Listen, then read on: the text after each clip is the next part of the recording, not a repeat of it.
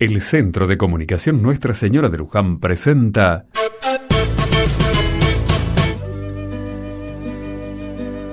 Rezando juntos.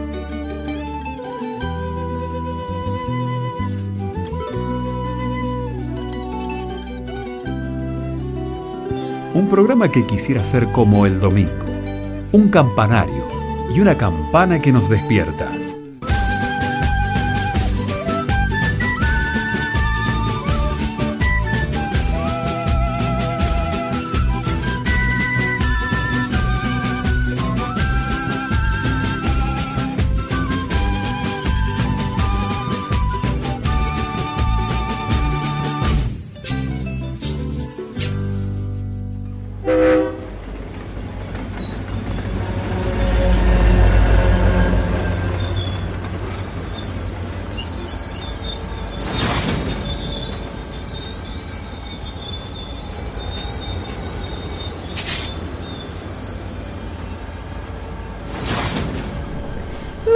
Miguel, tanto tiempo. ¿Cómo andás? Suelto. Y vivo, aunque no mucho. ¿Anda embromadito de salud? No, Soraya, no. Lo que pasa es que vengo de la capital, del ministerio. Ah, y... eh, ¿Cómo anda eso? Mal. ¿Cómo va a andar? ¿Mal? Qué cosa, ¿no? Mal. Así que usted, yo, todos los vecinos de este pequeño barrio, estamos en el horno.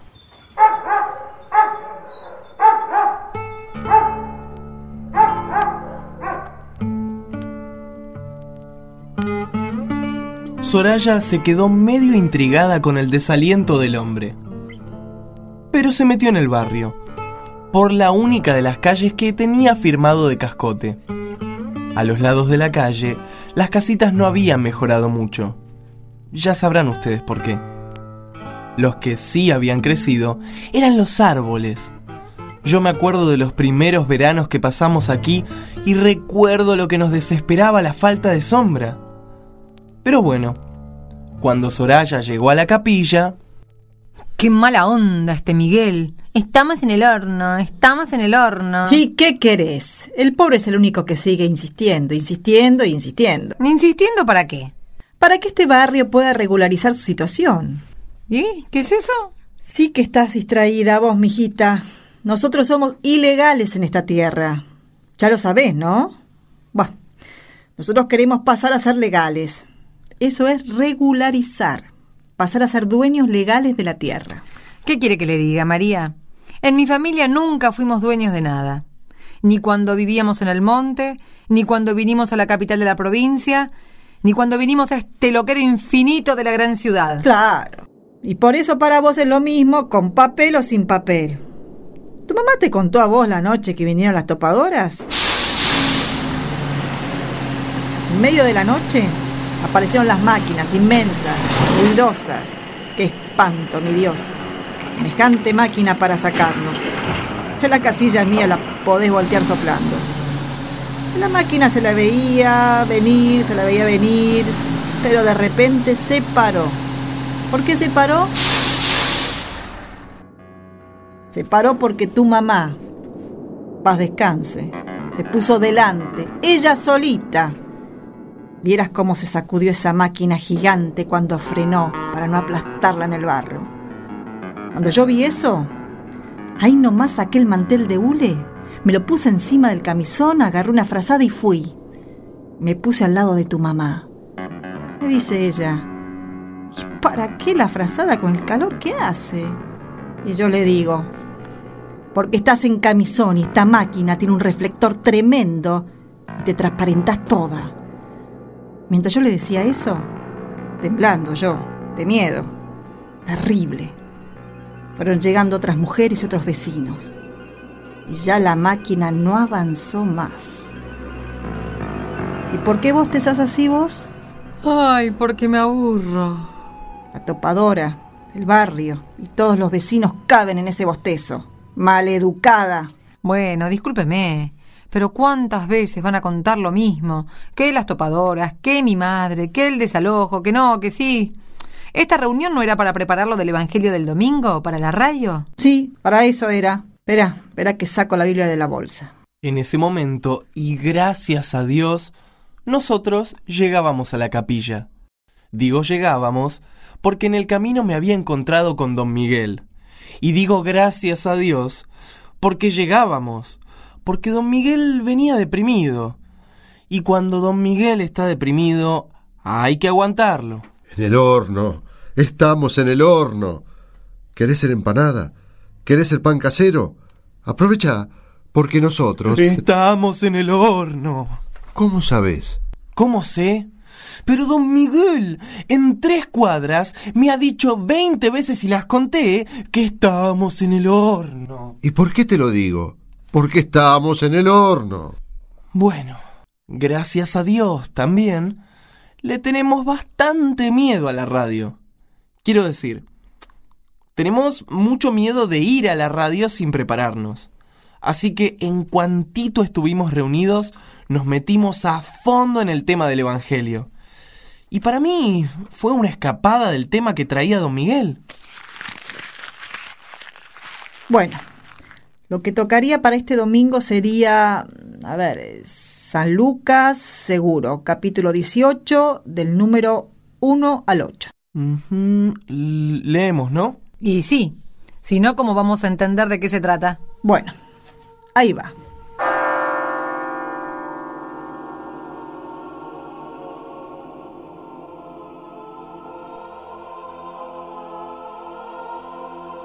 Es una parábola de Jesús, ¿no? Había un juez en una ciudad que ni temía a Dios ni respetaba a los hombres. Había también en aquella ciudad una viuda que, acudiendo a él, le dijo, Hazme justicia contra mi adversario. Durante mucho tiempo no quiso, pero después se dijo a sí mismo, aunque no temo a Dios ni respeto a los hombres, como esta viuda me causa molestia, le voy a hacer justicia para que no venga continuamente a importunarme. Dijo pues el Señor, oíd lo que dice el juez injusto. ¿Y Dios? ¿No hará justicia a sus elegidos, que están clamando a Él día y noche, y les hace esperar? Os digo que les hará justicia pronto, pero cuando el Hijo del Hombre venga, ¿encontrará la fe sobre la tierra?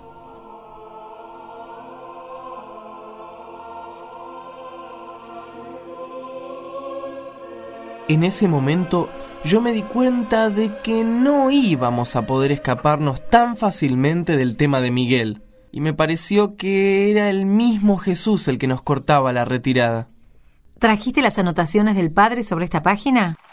Espera, espera que busco. Ahí viene otra vez la búsqueda de papelitos. No, este lo voy a encontrar enseguida. En un papel amarillo de un volante viejo que el padre usa para escribir del otro lado. Ah, acá está. Dos puntos me marcó el padre. Así que, o sea, dos cosas. ¿Tan poquito escribió? Y sí, puso número uno y número dos.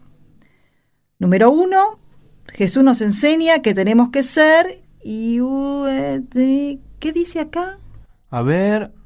¡Pucha, qué letra! 1. Jesús nos enseña que tenemos que ser in... insistentes en la oración. Y número dos, también tenemos que ser constantes en nuestra lucha por la justicia y por nuestros derechos. De repente, aunque andábamos con mucha gana de escapar, volvíamos a estar en el centro de los problemas.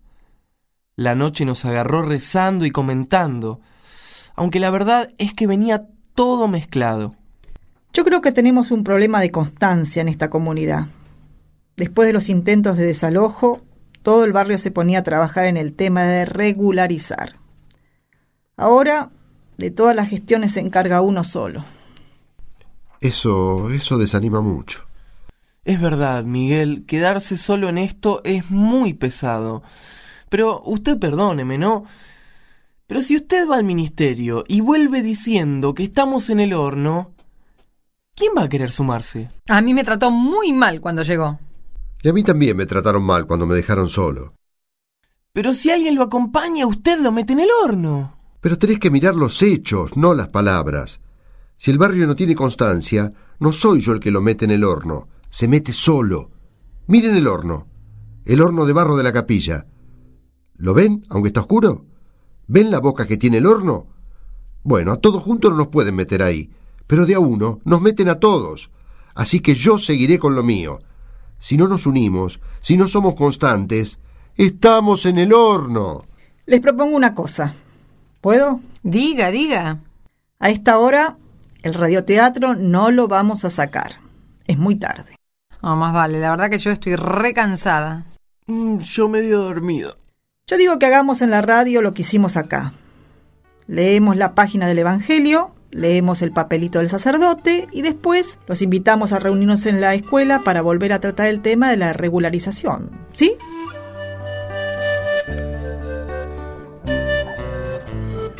Y bueno, hicimos eso, buscar constancia para insistir.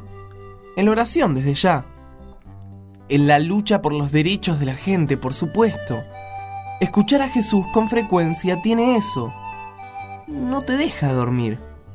Te exige, te despierta, te devuelve al trabajo.